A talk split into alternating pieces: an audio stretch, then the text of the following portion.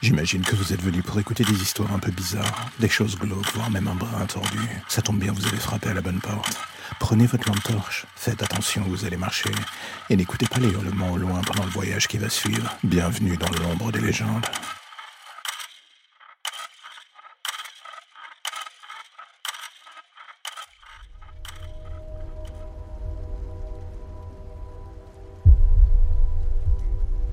Aujourd'hui, vous savez quoi On va se poser une question très simple.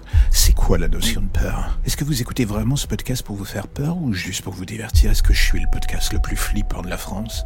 Est-ce que j'aimerais être ce genre de personne? Ou est-ce que je suis juste dérangeant jusqu'à en devenir profondément bizarre? C'est ça que vous appréciez La notion de peur, dans le fond?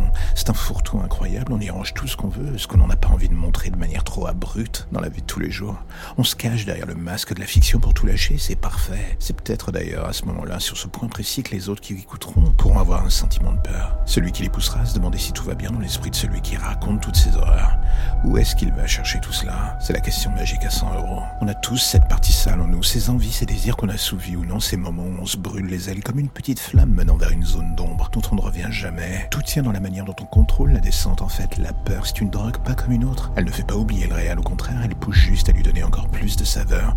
On s'y plonge corps et âme pour se prouver qu'on existe, qu'on contrôle encore quelque chose. L'adrénaline, le danger. Dans le fond, on s'y frotte jusqu'à ce que ça laisse des marques et à la dernière minute, on met le coup de pression pour remonter à la surface en prétendant à nouveau que tout va bien. On a eu ce qu'on voulait. Ce shot de pression, ce moment où on a fait en sorte de se laisser aller sans masque, sans retenue, où on a été celui qu'on voulait être, en fait. Un risque tout salement con.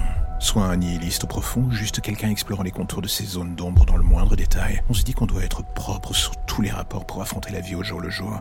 C'est mieux pour se fondre dans la foule, se faire oublier, s'y perdre, et faire taire toutes ces envies les plus inavouables. Mais je vais vous poser une simple question.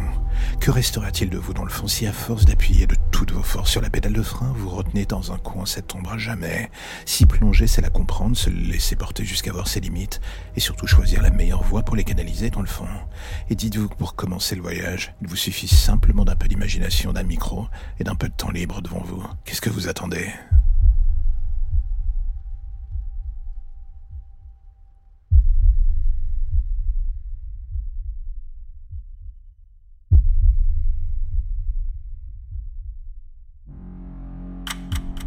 La lumière au bout du tunnel, voilà ce qui vous ramène enfin vers votre petite existence si tranquille. Plus d'ombre, plus d'histoire ou de légendes bizarres. Juste le quotidien qui revient frapper à votre porte en attendant de replonger d'ici demain matin vers de nouvelles zones pour le moins sombres. Vous avez déjà envie de revenir, je le sais. Mais patientez, chaque chose en son temps.